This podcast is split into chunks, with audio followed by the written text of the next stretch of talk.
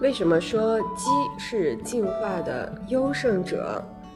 在人类熟悉的动物里，谁的命运最悲惨？那一定少不了鸡。鸡还被没被孵化出来，就已经成了人类的食物，那就是蛋。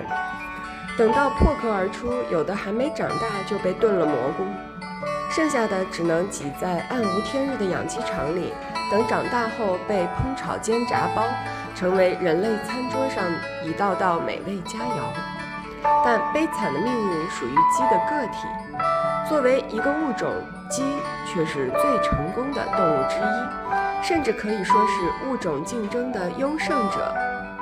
三十八亿年前，原始生命在海洋里诞生，虽然它们只是一丁点儿简单的能自我复制的有机分子，但随着生命的进化。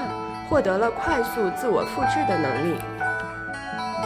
如果无限自我复制，生命很快就会充满整个海洋，吃干榨尽里边的资源，最后自己也会失去生存的基础。于是，进化中的生命开启了竞争之路。每个生命都有自己独特的基因，基因只是一段序列，并不具备任何目的。只不过，我们今天能看到的基因，都是经历亿万年竞争的获胜者。而作为基因的携带者，生命只有生存下去，才能让自己的基因传递下去，而不至于湮灭。无论是 DNA 还是 RNA，分别都是由四种不同的碱基组成的编码，这决定了这个生命能产生什么蛋白质，这些蛋白质又能起到什么作用。为了生存下去，生物开始变得越来越复杂，获取能量的能力越来越强。从从最初的蛋白质加遗传物质，在三十五亿年前逐渐进化出了原始细胞，又在二十亿年前进化出了具有细胞核的真核细胞。这些细胞又慢慢组合起来，大约在六十亿年前，从单细胞生命进化成了多细胞生命。到了五亿年前，动物在地球上出现以后，在不同的进化道路上差别更大，也进出现了各种奇葩生物与不同流派。有大饼派，阿迪卡拉生物群生活在五亿年前的海洋中，身体就像一张大饼，通过一条根固定在海底。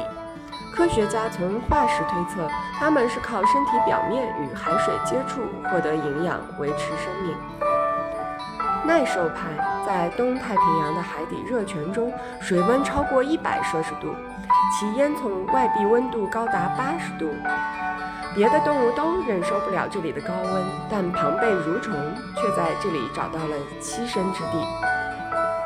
还有生娃派，在温和热带海洋里有一种翻车鱼，行动迟缓，游泳能力奇差无比，很容易被吃掉。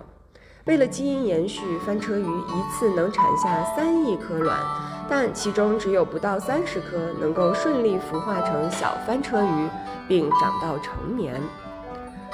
实力派在寒武纪的海洋里有体长超过两米的奇虾，在奥陶纪的海洋里有体长超过九米的仿角石。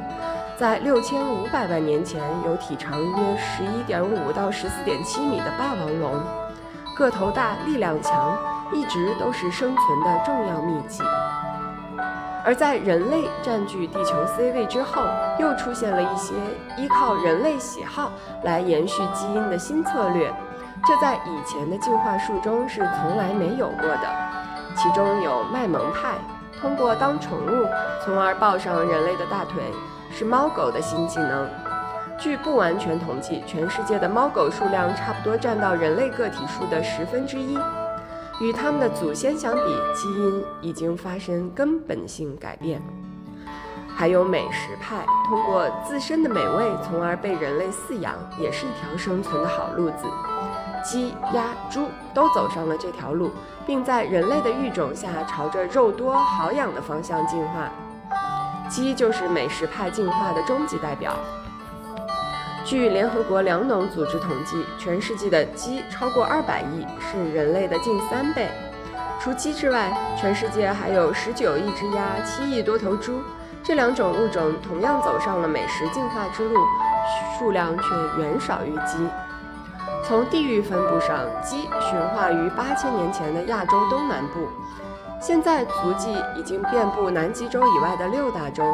只要有人类活动之地，就有鸡。这在物种的分布上也是一个奇迹。所以你看，今天这个生机勃勃的世界，本质上就是内卷的结果，是那几个碱基操纵着不同的生命，进行了一场长达三十八亿年的生存竞赛。在这场生存竞赛中，鸡毫无疑问是优胜者，繁衍生息到了今天。与以上这些动物都不同，作为万物之灵的人类，进化出了高智力，让个体与物种都有优越的生存条件。人类只有与自然和谐共生，才能长久的生存下去。